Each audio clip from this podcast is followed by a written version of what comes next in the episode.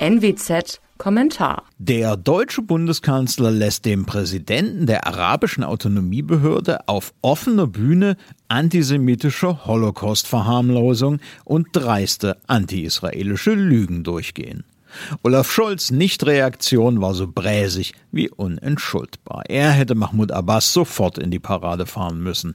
Dafür hatte er genügend Zeit. Stattdessen gab er artig Pfötchen. Das war ein Tiefpunkt der an Tiefpunkten nicht eben armen Regierungszeit Olaf Scholz. Es geht aber auch anders.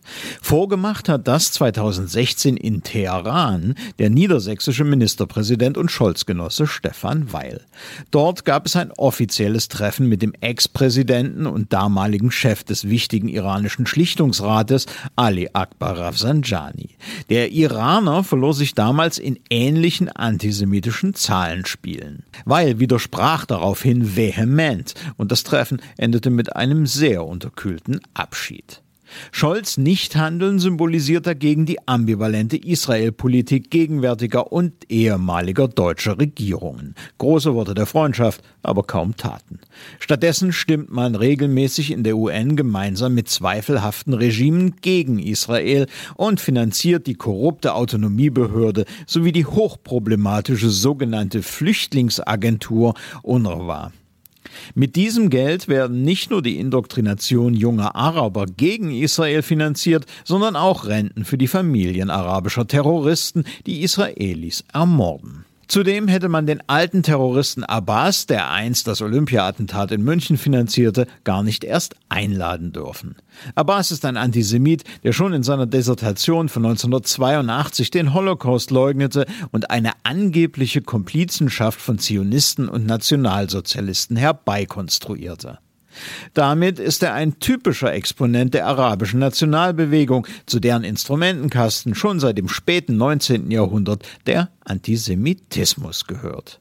Abbas hat zudem keinerlei demokratische Legitimation. Seit fast zwölf Jahren regiert er ohne gewählt zu sein. Das wiederum illustriert das Demokratie- und Rechtsstaatsproblem der Araber in Judäa, Samaria und Gaza, das hausgemacht ist. In Gaza herrscht eine Terrortruppe, in Westjordanland eine autoritäre Kleptokratie, die nichts geschaffen hat, außer den Willen in Ramallah für die Diebe der internationalen Hilfen. Die Araber im Heiligen Land leben heute in selbstverschuldetem Elend. Sie lieben ihre Kinder eben noch immer nicht mehr, als sie die Juden hassen. So fasste es einst Golda Meir in Worte. Die Zerstörung Israels ist einer Mehrheit noch immer wichtiger als der Aufbau eines funktionierenden Gemeinwesens, zu dem das Autonomiestatut Gelegenheit gegeben hätte.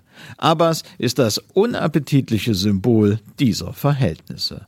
Er verdient keinen Propagandaauftritt im Kanzleramt, sondern deutliche Worte im Hinterzimmer. Fazit?